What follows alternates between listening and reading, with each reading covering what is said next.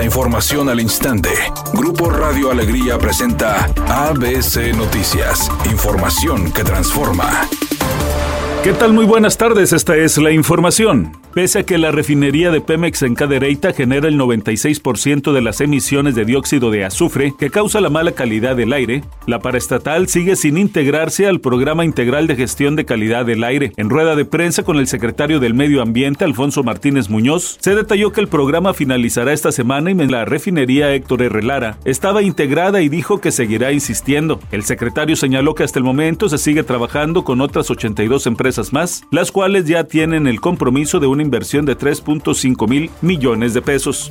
Con la finalidad de contribuir con la economía popular y que no se dispare la carestía de los alimentos en el mes de enero, la Asociación de Tiendas de Autoservicio y Departamentales se comprometieron este martes con el gobierno federal a mantener por seis meses más los precios de los 24 artículos de la canasta básica, con lo que se refuerza el paquete contra la inflación y la carestía. Destacaron los empresarios que en las últimas 15 semanas los precios de la canasta básicas se han mantenido estables. Incluso algunos productos han ido a la baja. Al respecto, la Procuraduría Federal del Consumidor señaló que actualmente el paquete de los 24 productos prioritarios en varios supermercados se vende por debajo de 1.039 pesos, lo que dicen ha mitigado la inflación.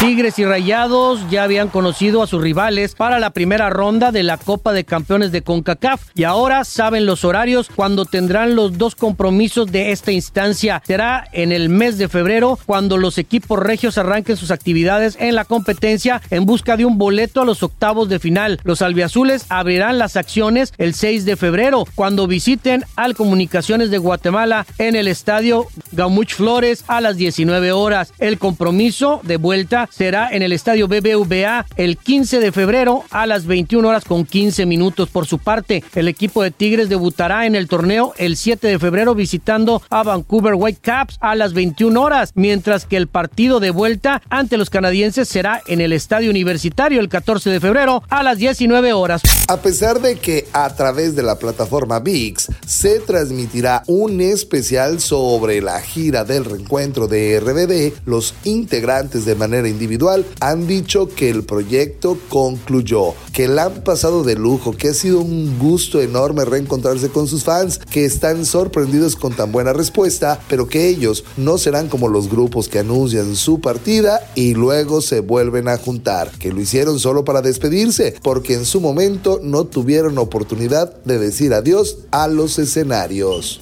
Redacción y voz Eduardo Garza Hinojosa, tenga usted una excelente tarde. ABC Noticias, información que transforma.